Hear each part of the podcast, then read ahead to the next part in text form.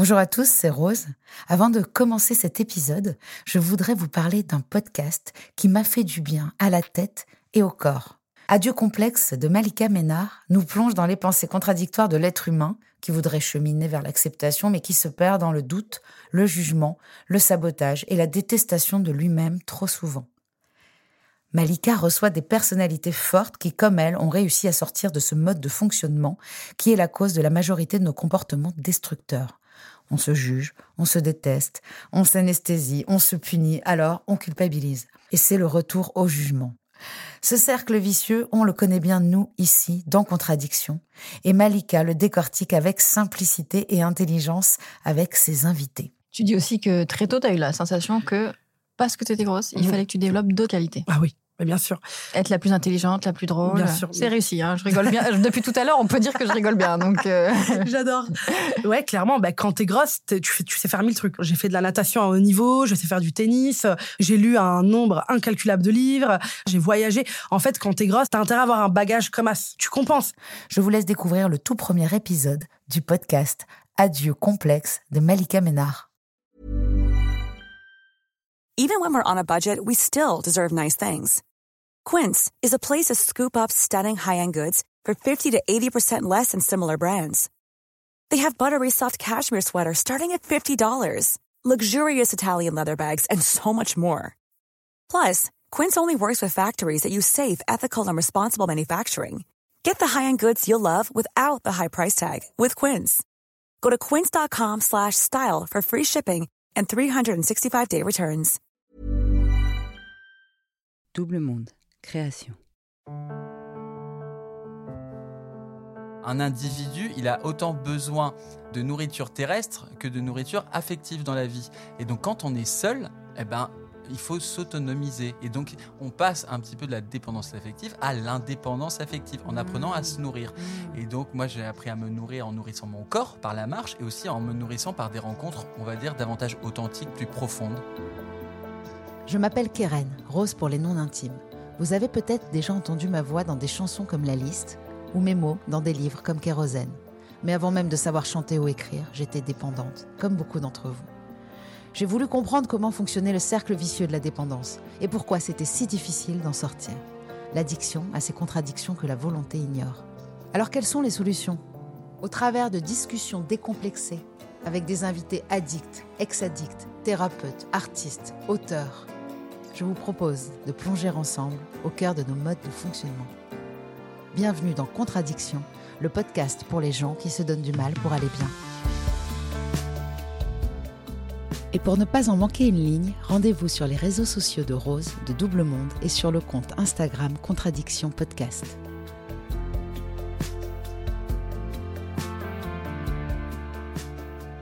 En 2019, Julien Charles s'asphyxie dans sa vie. Responsable des relations presse de Louis Vuitton, il consomme les voyages, les plaisirs, mais surtout les gens, en multipliant les relations éphémères. Les cocktails et les nuits parisiennes deviennent son kit de survie pour pallier le véritable problème, le manque. Celui de son père d'abord, puis de sa mère, et des nombreuses personnes auxquelles il s'attachera. Il se noie dans la spirale de la dépendance affective. Un jour, il interprète un événement comme un signe qui le pousse à prendre la route, celle de Compostelle. De Figeac à Santiago, les chemins de pèlerinage longs d'environ 1500 km attirent plus de 200 000 voyageurs chaque année. Mon invité a été l'un d'entre eux et nous raconte au fil des pages de son livre Compostelle Thérapie comment cette marche a pris des allures de processus de guérison. Bonjour Julien. Bonjour Keren.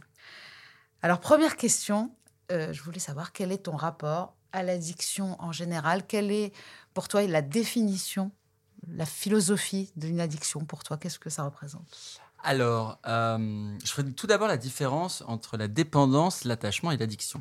Parce que ce ne sont pas tout à fait la même chose.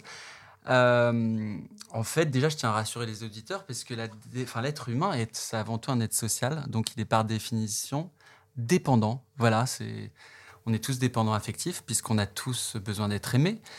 Et, euh, et puis, nous sommes tous interdépendants les uns des autres. Euh, la dépendance affective, euh, puisque c'est cela le thème, euh, la dépendance affective, ça consiste à penser que le bonheur, en fait, ne vient que de l'extérieur et en l'occurrence d'une, voire plusieurs personnes. Alors concrètement, c'est pas vraiment un problème puisque on est tous élevés par une mère et un père. Finalement, il n'y a rien de plus normal que la dépendance. Ce qui pose problème, c'est quand la dépendance, elle devient, on va dire, problématique, voire pathologique, une maladie. Euh, quand le mode de fonctionnement euh, que l'on a, choisi, euh, imité depuis le plus jeune âge, devient pénible, coûteux, et, quand un jour, en fait, il y a une urgence à, changer de modèle. Donc c'est là que ça devient une addiction en fait. C'est ça ta définition. La dépendance, en tout cas, elle a l'air d'être naturelle et on ne devrait pas s'en inquiéter. On s'inquiète lorsque ces modes de fonctionnement deviennent souffrants. En fait, finalement, le mode de fonctionnement, lui, n'est jamais un problème en soi, puisque la, la dépendance, enfin l'objet euh, duquel on dépend, euh, lui, est- n'est qu'une solution. Donc la solution, en fait, elle apaise toujours, elle apporte un réconfort à Mhm. court terme. Ce qui pose problème sont les effets secondaires. Voilà, c'est-à-dire que On appelle ça les, les, les conso-conséquences aussi euh, souvent. bah, voilà, c'est ça. Et donc à S'il n'y a pas de conséquences, en fait, ça va quoi. Bah, C'est-à-dire qu'en fait, le problème arrive toujours avec les conséquences, puisque chaque stratégie a des conséquences euh, différentes. Euh, la réponse n'a jamais la même conséquence. Et au bout d'un moment, euh, la répétition, la répétition d'un schéma peut amener des conséquences désastreuses et faire de votre vie un véritable cauchemar. Mm. C'est de ça dont il s'agit. Juste, je relis euh, un passage de ton livre. Tu dis J'étais passé de la psychanalyse lacanienne à l'hypnose ericksonienne, du coaching à la thérapie. J'avais épuisé le rayon psychologie de la Fnac. J'avais cherché à me stimuler par le sport, le Bikram yoga, le Kundalini, en passant par des jeûnes de plus ou moins longue durée. Pendant toute cette période, je m'étais donné beaucoup de mal pour me connaître et me supporter. J'avais accepté mes souffrances. J'avais compris bon nombre de choses sur la vie et les autres, mais mais ce foutu manque me collait à la peau.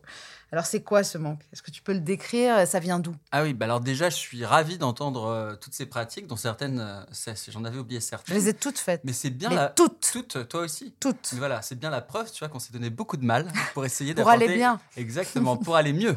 Mm, c'est vrai. Et, euh, tout le, comment dire, le bénéfice de la thérapie, en tout cas l'objectif, euh, c'est justement d'accepter ce malaise, cet inconfort, toutes ces émotions désagréables qui sont si difficiles à vivre. Euh, non, c'est plus le refus du manque, c'est-à-dire que le manque, la séparation avec l'être dont on dépend, euh, va nous créer de l'inconfort, un malaise, des émotions désagréables. Et c'est justement comme l'individu, tout individu a horreur de souffrir. Je veux dire, c'est humain. Puisque le premier objectif d'un individu et, et d'un bébé, c'est de retrouver l'équilibre, de prolonger la vie. Euh, Comment donc, on appelle ça déjà l'homé- l'homéostasie. J'adore ce- terme. Et donc, pour ça, vous allez trouver une solution. Mais la solution, vous allez la trouver euh, par mimétisme. C'est-à-dire que le bébé fonctionne par mimétisme euh, avec ses parents. Il apprend le langage par imitation et il apprend également les comportements par imitation.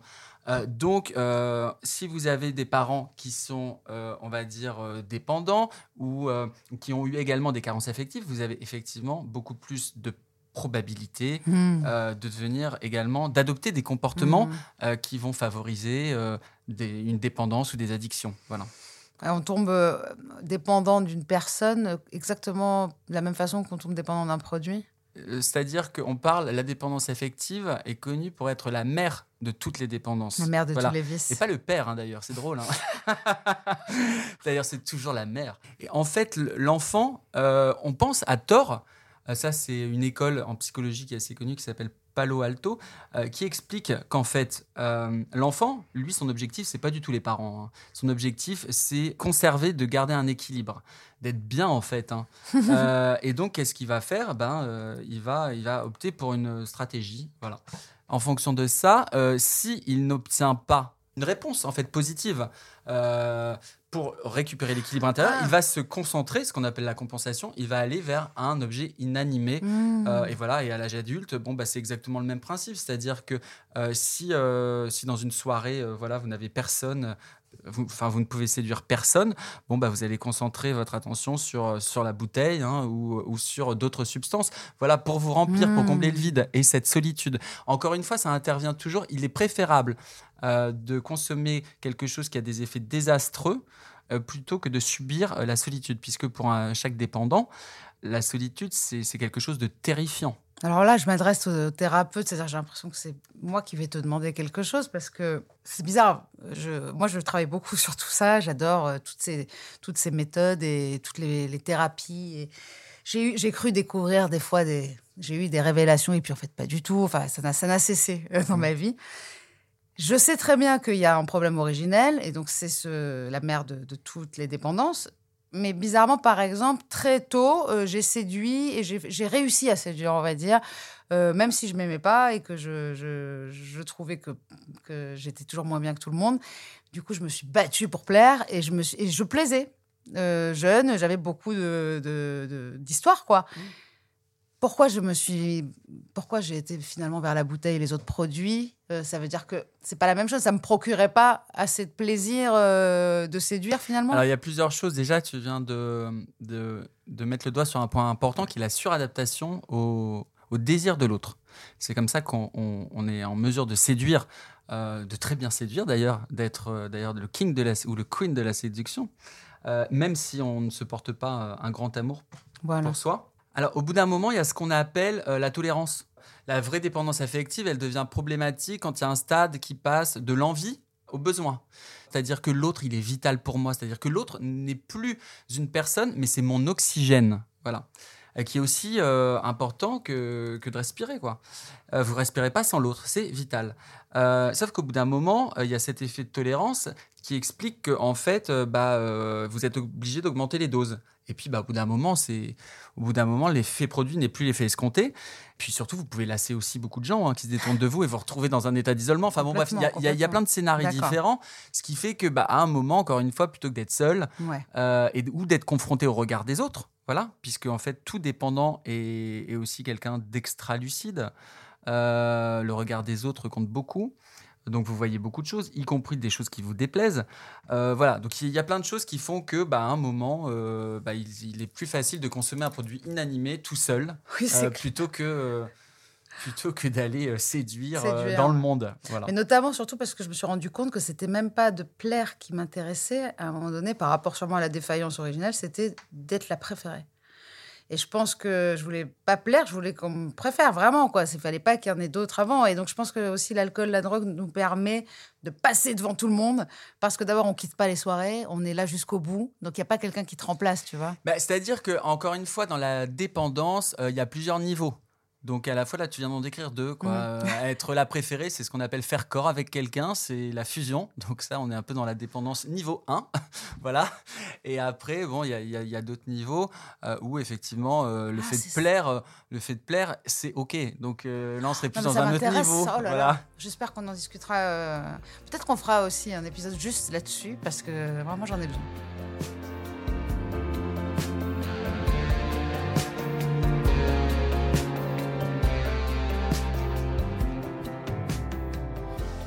En subissant, en te rendant compte en fait de, cette euh, dépendance affective qui, prenait le pas sur toute ta vie, toutes tes décisions et, et qui te finalement rendait ta vie euh, quand même assez euh, douloureuse, tu, tu as décidé de faire un chemin, euh, de marcher, de partir marcher. Mais cette idée, elle est venue de quelque chose et c'est ça qui est fou, c'est Oui. le- c'est un signe Eh ben, qui t'est arrivé euh, de quelque part. Et ben alors tout est lié parce que alors la dépendance affective, moi je vivais très bien avec, hein, comme je vous dis, beaucoup de gens, enfin on est, on l'est tous et on, on peut très bien vivre avec. Euh, Elle est devenue problématique à partir du moment où j'ai perdu ma maman. Euh, C'était en 2013 euh, et effectivement ça a accéléré euh, des comportements, enfin en tout cas ça les a accentués. Euh, des comportements avec des effets secondaires qui, ont commencé à être un peu problématiques puisqu'ils généraient énormément d'angoisse dans ma vie à ce moment-là, c'est vrai que j'ai réalisé que quelques années plus tard, euh, bah, ce mode de fonctionnement, il était devenu pénible, douloureux, et puis surtout, euh, j'ai eu un appel, quoi, une urgence quasi vitale à me dire là, il faut vraiment changer de vie. Tout ça a été doublé d'une quête de sens hein, également. Et puis, je cherchais une voie. Une voie à suivre, j'en trouvais pas beaucoup. Comme tu l'as dit, j'ai testé beaucoup de choses, mais rien d'assez euh, satisfaisant, puisque j'avais toujours ce foutu manque, comme je le dis, euh, qui, me, qui me collait à la peau. Et puis un jour, euh, bon, je m'attendais vraiment à rien, et j'ai pris dans ma bibliothèque un livre de Françoise Sagan, Françoise Sagan qui est aussi une de nos amies dépendantes. Oui. voilà. Un autre regard. Voilà, un autre regard. Euh, et il y avait un- une carte postale à l'intérieur, une carte postale de ma maman, et étrangement, elle était datée de 2007. Euh, euh, elle était écrite de Cajar, euh, qui est la ville de Françoise Sagan où elle est née, dans le Lot, et où passe le chemin de Compostelle. Et, euh, il était écrit euh, sur cette carte, mon chéri, euh, je ne sais pas si tu connais ce chemin de Compostelle, mais j'ai l'impression qu'il t'appelle. Euh, et puis il y avait cette phrase de Giono, euh, si tu Si penses trop, pas à penser, marche. marche. Si tu penses trop, marche. Si, Si tu, tu penses penses mal, mal. marche encore. Voilà. Et c'est vrai que je me suis dit, bon, après tout, j'ai pas essayé le chemin de Compostelle, je pense pas avoir le profil, mais bon, je ne suis plus à une incohérence près, et je me suis donc retrouvé comme un peu guidé hein, sur le chemin de Compostelle. Ouais, cette fameuse incohérence, euh, d'ailleurs, qu'on retrouve dans le titre de ce podcast, contre-addiction. Ah, Je pense que les incohérences, c'est un petit peu le, le, le- le symptôme euh, du dépendant, parce qu'on est, on est incohérent déjà, parce que souvent, le dépendant, il a deux peurs, j'ai entendu ça. En fait, c'est une incohérence de fou, c'est le genre de changer les choses, et, ça- et il a deux choses qui l'angoissent, c'est changer les choses et sa situation actuelle. Donc, En fait, il est un peu prisonnier entre le fait de vouloir tout changer, comme là, tu dis, il faut changer de vie, et en même temps, prisonnier, parce que le dépendant, il a peur aussi du changement, quoi. bah, l'incohérence, euh, enfin l'incohérence, c'est- c'est- c'est- c'est- je veux dire, c'est plutôt bien. Enfin, je- la vie est un mouvement perpétuel. Euh, donc l'évolution. euh, Le mouvement, c'est l'in- pas l'incohérence, forcément.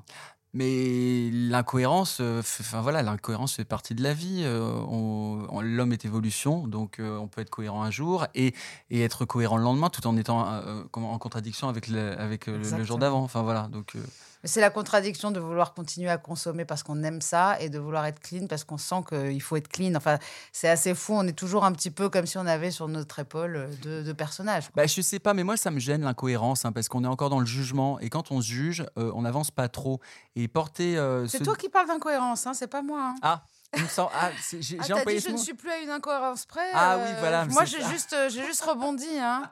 C'est ce qui est très intéressant, c'est que quand j'ai écrit ça, je voyais, je regardais ma vie en parlant d'incohérence. Aujourd'hui, Tu te jugeais en fait. exactement. Mm. Et c'est très intéressant que tu soulèves ce point. Et aujourd'hui, avec tout ce travail qui a été fait, euh, je me suis vraiment allégé de, de ce regard euh, assez négatif que je pouvais porter sur moi, puisque en fait. C'est-à-dire que quand on est face à toute cette entreprise, cette montagne, euh, à, grimper, on, se dit, on culpabilise. C'est un petit peu le premier pas en fait hein, de, de- du rétablissement, c'est la culpabilité parce que d'un seul coup on réalise, on réalise un petit peu, on voit l'étendue de, de, de notre vie, euh, on comprend mieux les choses, on voit son mode de fonctionnement, on se voit agir. Et là on culpabilise un petit peu. Et, et on a un regard effectivement qui n'est pas toujours le regard le plus bienveillant. Et justement l'indulgence, le pardon vis-à-vis de soi Ou même aussi vis-à-vis des l'objectivité, autres. hein, parce que des fois, on est, c'est même pas qu'on soit, c'est même pas qu'on soit forcément euh, dans, dans la méchanceté, mais euh, en fait, des fois, objectivement, on n'est on n'est pas dans le faux, quoi. Bah oui, enfin, et nous, on se voit dans le faux, quoi. Enfin, la plus grande leçon, c'est quand même, hein, et c'est celle que j'ai appris petit à petit au fur et à mesure de ce dialogue euh, entre moi et moi, qui était très pénible au début, c'est justement apprendre à être indulgent.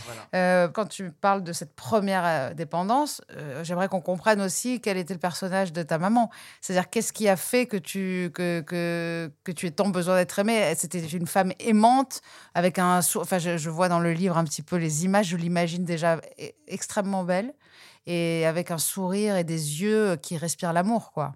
Je pense que tu as bien résumé. Euh, c'est une femme très charismatique, euh, avec un amour débordant, et puis euh, et qui me témoignait beaucoup de, de tendresse euh, et d'amour. Euh, ensuite, bon, alors ça, c'est, c'est- on va dire que c'est, le, c'est très sécurisant pour un enfant. Euh, Enfin, je dirais pas que c'est sécurisant, c'est surtout c'est une source de plaisir. Et la dépendance affective, en fait, euh, elle se nourrit de deux choses. Euh, d'une source de plaisir, donc comme on l'a bien décrit, et, et d'un cadre qui n'est pas sécurisant.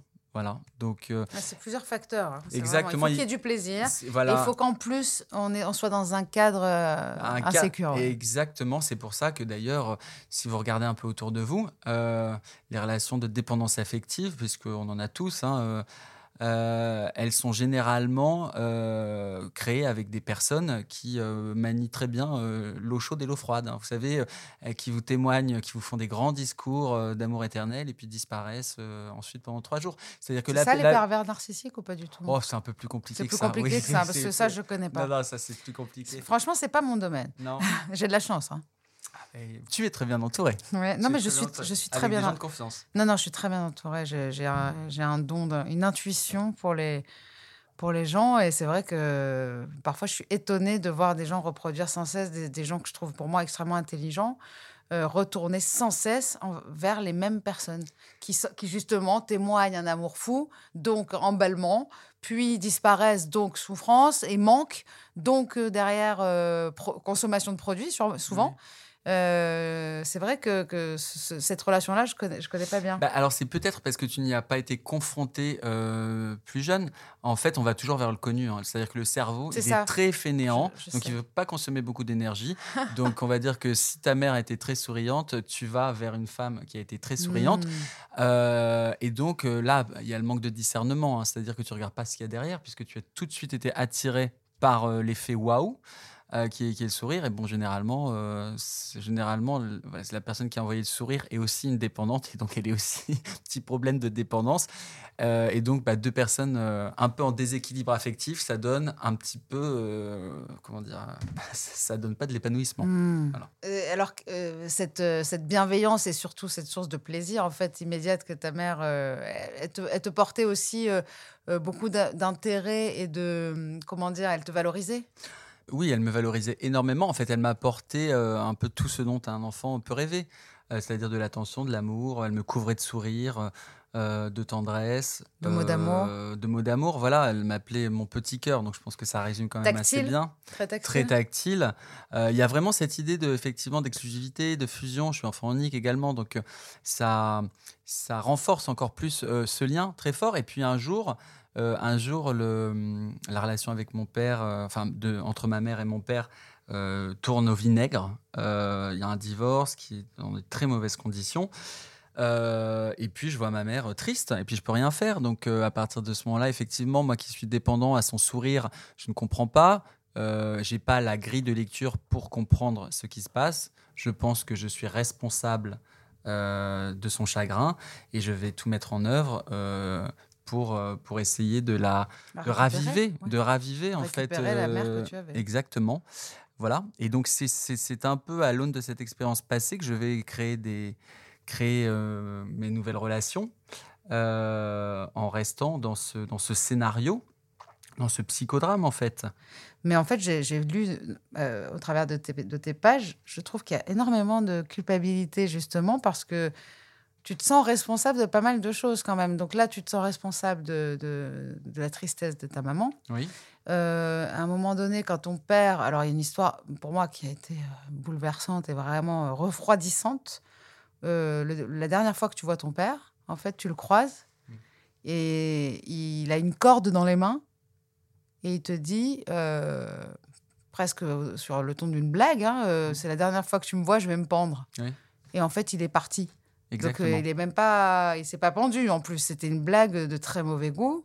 Bah, C'était une blague de personne, à mon avis, euh, un Dépendante. peu dépendante. voilà. Euh, Donc lui, devait- c'était l'alcool. Exactement. L'alcool et le jeu. Il jouait beaucoup aux courses. D'accord. Et en fait, à un moment donné, donc, quand vous faites le. Et le jour où il vient pas à l'aéroport aussi euh, pour partir en vacances.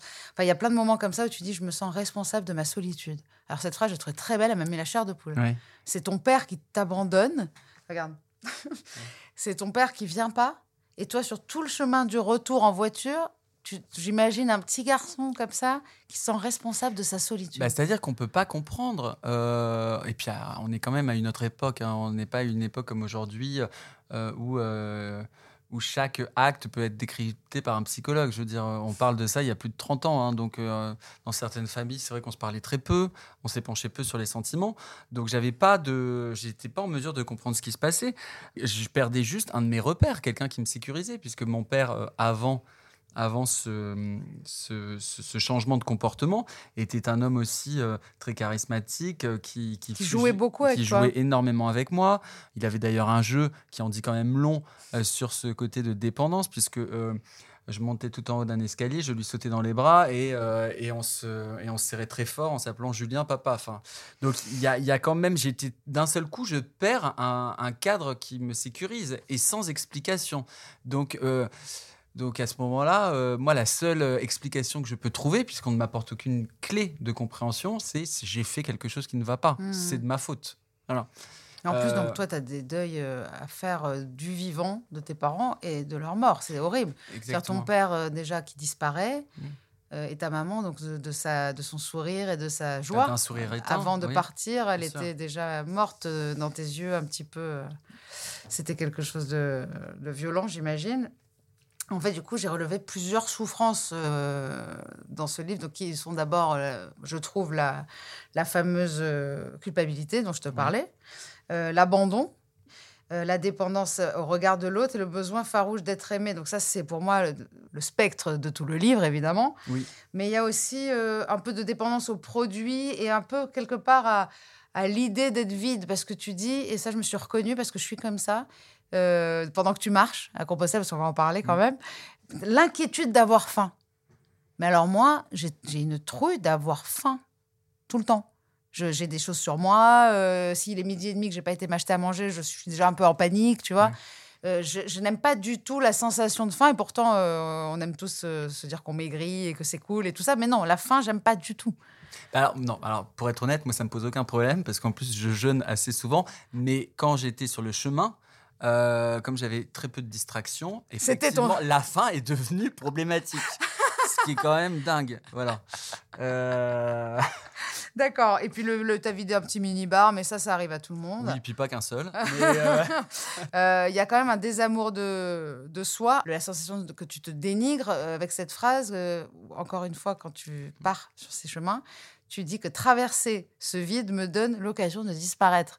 Alors il y a des pépites hein, quand même.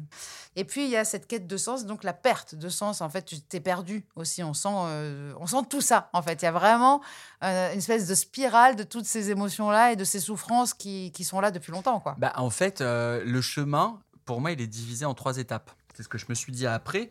Euh, moi, je suis parti hein, vraiment. euh, j'ai voulu m'extraire de Paris. Je suis parti la fleur au fusil en me disant c'est génial, l'herbe va être plus verte ailleurs. On va arrêter de, de m'emmerder, hein, clairement. Tu savais pour combien de temps t'en avais? Oui, bah, à peu près deux mois. Et tu savais que tu voulais le faire du début à la fin, parce que les gens font pas tout d'un coup des fois. Non, mais alors, moi, j'ai un petit problème, c'est que je m'emballe euh, très rapidement. Et une fois que je me suis retrouvé sur le chemin, je me suis dit, mince, je ne peux plus retourner en arrière. J'ai limite fait un communiqué de presse envoyé à l'AFP disant que je faisais deux mois de Compostelle. Donc, c'était alors, j'avais deux solutions. hein. Soit je me pose dans un hôtel euh, au bord de la piscine. En faisant semblant, mais non, ça, quand, quand même, je n'étais pas à ce, ce niveau-là. Non, non, donc je l'ai vécu vraiment, c'était un vrai défi. Alors, il y avait un double défi. hein. Il y avait le défi de, de faire le chemin, mais surtout le défi euh, d'être seul. Euh, et donc, euh, le, premier, le premier défi que j'ai relevé, c'est justement cette première phase qui dure à peu près 15 jours, 3 semaines, qui est la phase de dépollution. C'est-à-dire que j'arrivais vraiment en me disant ça va être vraiment agréable. Et puis là, je me suis rendu compte que effectivement, bah, tous les mauvais souvenirs, tout ce que j'avais enterré, mis sous la couette, notamment bah, les souvenirs avec mon père, bah, tout remontait un peu comme de la boue. Et alors là, ça a été vraiment le début. Enfin, ça a été la pire partie du chemin, c'est-à-dire que tous les mauvais souvenirs refont surface, avec tout son lot d'émotions qui va avec, hein, donc euh, colère, tristesse, peur, euh, culpabilité, bien sûr. Et puis, euh, et puis on ne sait pas pourquoi, au fil des kilomètres, au bout d'un moment, des rencontres, il y a quelque chose qui se passe. Et ça, c'est vraiment la magie du chemin. Il y a quelque chose qui, en soi, finit par décanter. Et puis, un beau jour, on se réveille comme par magie. Il y a quelque chose qui a changé, surtout le regard. On est davantage disponible à la rencontre avec l'autre. Et puis, on est davantage euh, léger. Voilà. Alors, c'est vrai que je me suis rendu compte quand même que j'étais très entouré à Paris. Euh, et je me suis rendu compte que finalement, j'étais beaucoup plus seul, entouré de beaucoup de gens, que seul sur le chemin, puisque ce- c'est vrai que c'est il y a une grosse appréhension les premiers jours. Et puis au, fi- au final, on se rend compte qu'on n'est jamais seul, puisque les compagnons sont les rayons du soleil, sont les vaches, sont les arbres. Et puis au bout d'un moment, euh, il y a quelque chose qui qui fait que le cœur galope à nouveau, euh, on se sent plus léger, et puis le corps se détend. Et, euh, et on finit par éteindre son portable. Alors ça, c'est quand même assez incroyable parce qu'au début, euh, moi, j'envoyais quand même des textos. euh, pour créer du lien avec les gens. hein. Alors, non pas que je m'inquiétais d'avoir des nouvelles de Pierre-Paul ou Jacques, hein. non, c'était juste parce que je me sentais perdu et j'avais besoin d'être aimé. Voilà, on en revient à cette dépendance affective. Et donc, le chemin, il a été vraiment salvateur. C'est comme un sevrage, finalement. Parce qu'on parle. pour le digital, parce que est-ce que finalement, euh, aujourd'hui, malheureusement, on a l'impression que si on prend pas euh, quelque chose en photo ou qu'on le poste pas, il n'existe pas. Donc c'est vrai que si on fait ce genre de choses, on a envie de le dire au monde entier. Bah alors, euh, tu soulèves un point. Il n'existe pas ou on n'existe pas. Exactement, c'est Voilà. encore plus loin, évidemment. pour toi, je veux dire, euh, pour toi-même, si tu n'as pas posté cette fleur-là que tu es en train de regarder, c'est comme si elle n'existait pas pour toi. Tu vois ce que je veux Bah, dire? Si les gens ne t'ont pas dit ah oui, elle est belle. bah, C'est-à-dire que euh, là, on arrive. euh, on a, il y a une multiplication un petit peu aujourd'hui euh, des cas de dépendance affective, hein, de, des dépendances en tout genre. C'est vrai que les réseaux sociaux euh, accentuent, enfin accélèrent, multiplient euh, tous ces cas. Parce qu'on tombe de haut aussi, on croit aussi qu'on est aimé tout le temps dès qu'on on reçoit de, de l'amour virtuel. Et puis soudainement, une, une publication n'est pas aimée ou. ou, enfin, il y a aussi ce truc-là, on monte, on descend, c'est les montagnes Bah, russes. hein. C'est-à-dire qu'aujourd'hui, quand tu es dépendant affectif, tu as un moyen de vérifier tout de suite, de façon instantanée, si tu es aimé ou pas. Donc, euh, c'est-à-dire que tu peux avoir un plaisir immédiat ou, euh, à contrario, une grosse angoisse. Ouais. Avant Instagram, euh, à mon époque, euh, voilà, si j'avais envie de, de vérifier euh, ou en tout cas de récupérer de l'amour, tu bon, devais bah, attendre le soir et, et aller sortir, voilà. il fallait attendre minuit. C'est Quoi. ça. Mais Maintenant, dès le réveil, tu peux savoir si t'es aimé. C'est exactement. génial. Voilà. Parce que souvent, tu as posté un truc la veille. Tu... Mais c'est une quête frénétique, et qui peut être, qui peut devenir un cauchemar. C'est-à-dire que moi, j'avais déjà l'impression d'être en full-time job, enfin d'avoir deux jobs à la fois. Et c'est vrai que ce voyage, ça m'a fait euh, l'impression d'un sevrage. J'ai appelé ça, moi, un grand nettoyage. Mais comme on, on parle de, de- de dépendance et que ça s'appelle, euh, effectivement, ton podcast, c'est des dépendance, c'est vrai qu'il n'y a, pas vraiment de sevrage pour la dépendance affective. Enfin, il n'y a pas de cure en, en- pour en parler, mais il y a des, des- des salles de réunion, tout comme les AA ou les NA, qui s'appellent les DASA, euh, Exactement. dépendance aff- affective et sexuelle. anonyme, oui. Euh, effectivement. Mais donc, il y a des outils euh, qui sont à inventer. Moi, j'ai trouvé euh, celui-là, enfin celui de la marche, en l'occurrence. Pardon, je reviens juste sur le, le truc, c'est que aussi pour les auditeurs, c'est beaucoup plus subtil de se rendre compte qu'on est dépendant affectif. C'est, il faut avoir fait un vrai travail euh, que de se rendre compte qu'on est alcoolique. On voit bien qu'on peut pas passer deux heures sans boire, tu vois. Peut-être que c'est plus difficile. C'est concrètement, on le vérifie pas facilement aussi cette dépendance. Ah, mais je suis pas d'accord. Ah, Euh, je suis pas d'accord avec toi. Non, non, bah, je pense que. Je pense que les gens ils le savent. ils bah, le je, savent. pe- je pense que tous les dépendants, de toute façon, la règle numéro un Moi, de la dépendance, c'est le déni. hein. Donc, euh, donc, tu peux te dire à un alcoolique euh, qu'il est alcoolique. Généralement, il va te dire non, je bois quelques verres, c'est pas très grave. Et surtout, euh, parce que je suis pas très bien en ce moment, je suis très stressé au bureau. Euh, voilà. Donc, il y a toujours une bonne excuse hein, Mm. hein, qui justifie le comportement. Et voilà, donc c'est la même chose. Euh, Enfin, tu vois très bien quand même si euh, tu passes ton temps à, à envoyer euh, 15 textos à une personne. alors, tu- alors, généralement, on dit ah ben non, mais j'avais un peu trop bu. Du coup, j'ai rappelé mon Ouais. ex, je lui ai envoyé 15 textos. Non, il y a quand même, il y a quand même. Il y a une obsession qui est là. voilà, on peut. Obsession, compulsion. C'est ça. Mais généralement, on est dans le déni. On n'est pas capable de se regarder avec tendresse. Mais si on se regarde, on se regarde en se jugeant, en se disant non, on va avoir un gros coup de stress, encore inconfort, donc on va reconsommer. C'est un petit peu la, la- le la serpent qui se, Exactement. qui se mord la queue.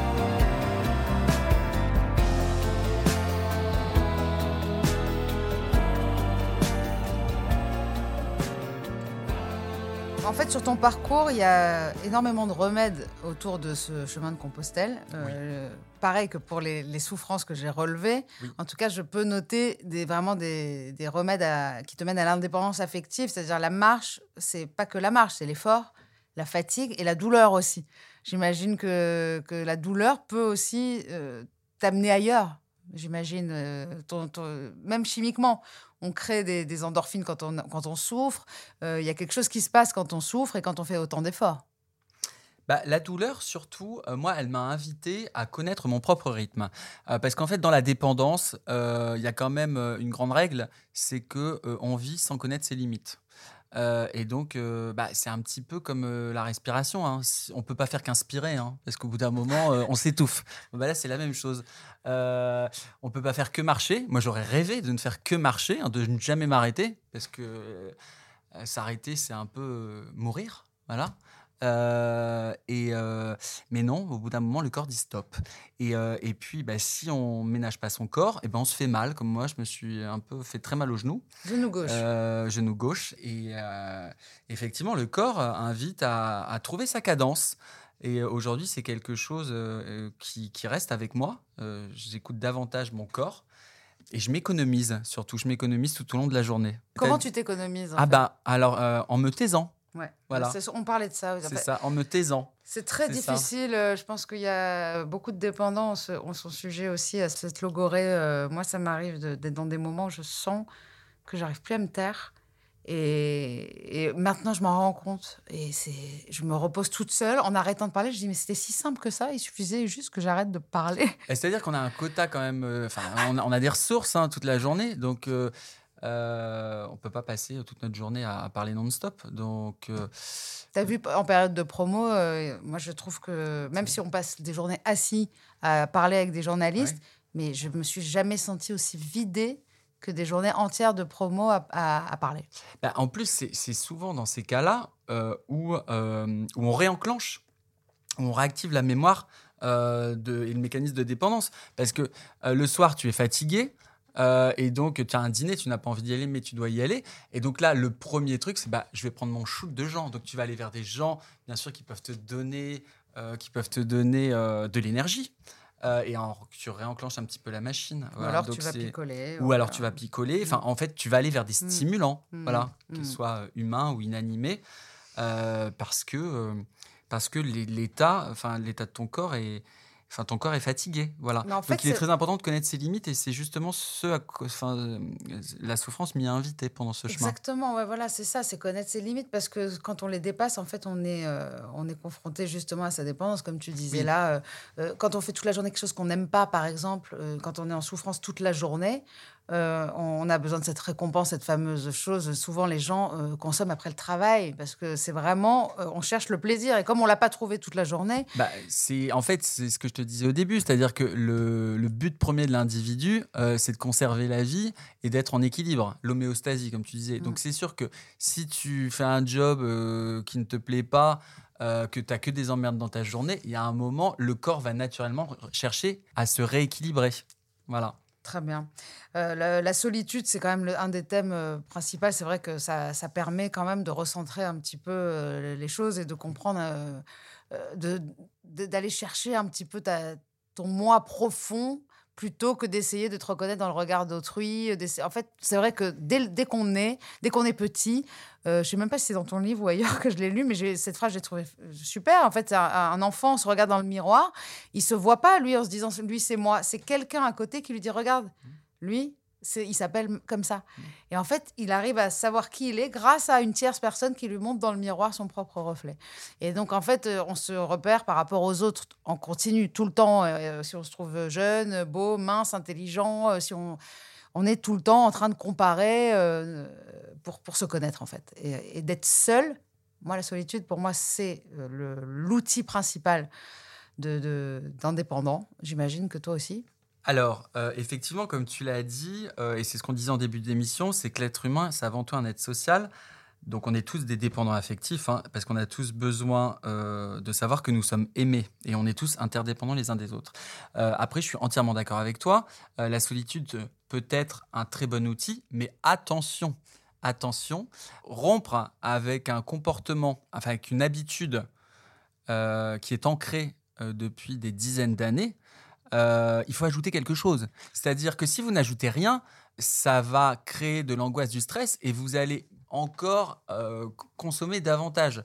C'est ce qu'on appelle la rechute, hein, euh, des gens qui, c'est comme sur les régimes, hein, des gens au bout de 15 jours bah, qui tiennent plus parce qu'il y a un vide tel auquel ils ne sont pas habitués, qui replongent, mais en doublant les doses. Non, c'est très important. Euh, c'est très important dans, un, dans, un, dans le désattachement d'ajouter quelque chose. Et moi, ça a pu marcher parce que j'ai ajouté la marche. Ça marche.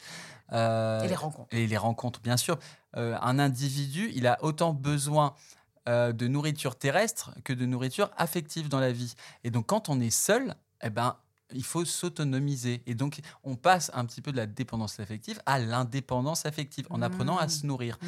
Et donc, moi, j'ai appris à me nourrir en nourrissant mon corps par la marche et aussi en nourrissant, euh, en me nourrissant par des rencontres, euh, on va dire, davantage authentiques, plus profondes. Voilà. En fait, tu t'es autorisé aussi à regarder les gens euh, Bah, je me suis- différemment. Je me suis rendu disponible, c'est-à-dire que la marche, c'est quand même quelque chose de génial dans la marche. C'est qu'au bout d'un moment, ça casse un peu le disque, le petit vélo qui tourne dans la tête, ça use le disque mental, Euh, et puis ça, ça aussi, ça allège de tous ces sentiments euh, désagréable. et donc, bah, ça crée une forme d'ouverture à la vie, à l'autre, et, ça vous permet bah, d'échanger d'échanger de façon plus authentique euh, avec, euh, mmh bah, avec les individus que vous rencontrez. Je pense que les rencontres, ça fait partie vraiment du, du, des piliers de, de cette, euh, de, cette, de ce processus de guérison. Donc la marche, la nature, évidemment, la reconnexion avec la nature, mais la nature, c'est aussi la reconnexion avec son corps aussi mmh. et soi-même.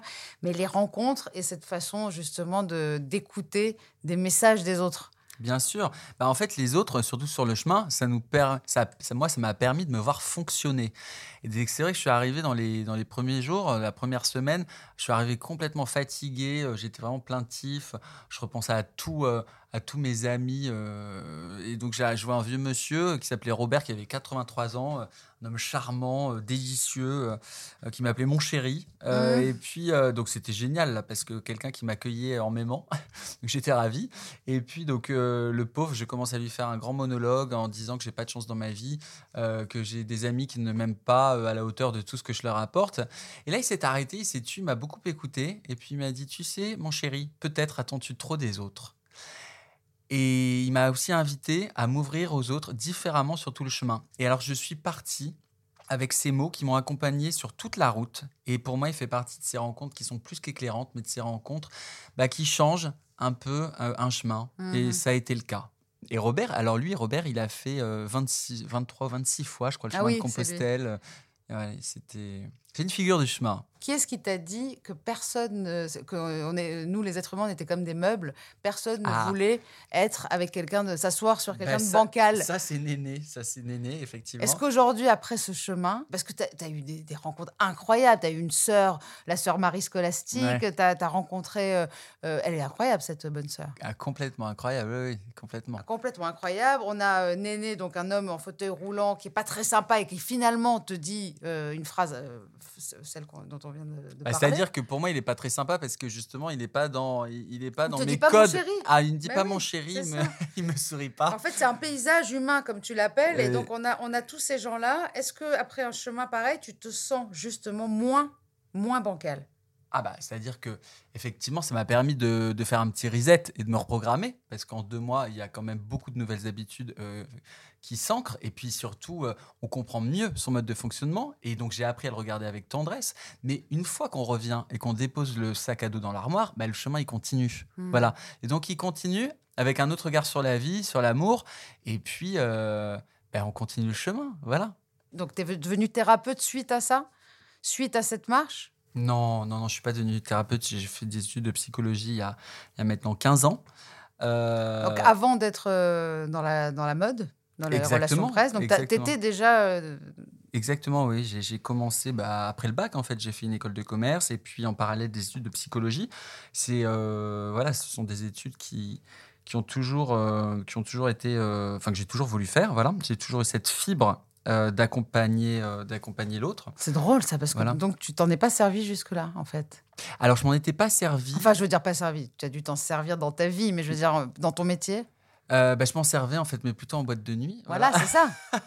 tu, savais, tu, déchiffrais les gens. Exactement.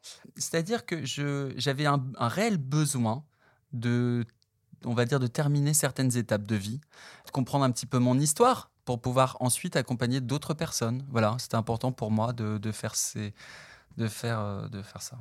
Aujourd'hui, tu es thérapeute. Oui, exactement. Spécialisé dans les relations amoureuses, les émotions, les addictions. Oui, exactement. Et est-ce que tu te sens euh, légitime par rapport à tes études ou alors encore euh, plus par rapport à, ce que tu as vécu là? En fait, c'est un, un, espèce de réveil éveil spirituel quand même, parce que ça arrive autour de 40 ans. Je, je, dis, je dis pas ça que, pour, pour toi. Je sais que beaucoup de gens à 40 ans ont cet appel euh, d'autre chose. Non, alors euh, oui, légitime pour les études et, ce que tu viens de décrire. Mais pour moi, la plus grande qualité d'un psychiatre, d'un psychologue, d'un thérapeute, enfin de toute personne qui, qui est dans l'accompagnement humain, c'est l'écoute. Voilà, c'est l'écoute. Et on va dire que que j'ai enfin reconnecté avec, euh, avec ma propre écoute. Et donc, je suis en mesure de d'écouter les autres. Merci beaucoup, Julien. Et je te souhaite le meilleur pour la suite parce que tu écris un nouveau livre. Oui, j'écris un nouveau livre euh, qui sortira, je l'espère, euh, en mars de l'année prochaine. euh, et qui parle de deuil et d'amitié. Voilà, merci beaucoup. Au revoir, Julien.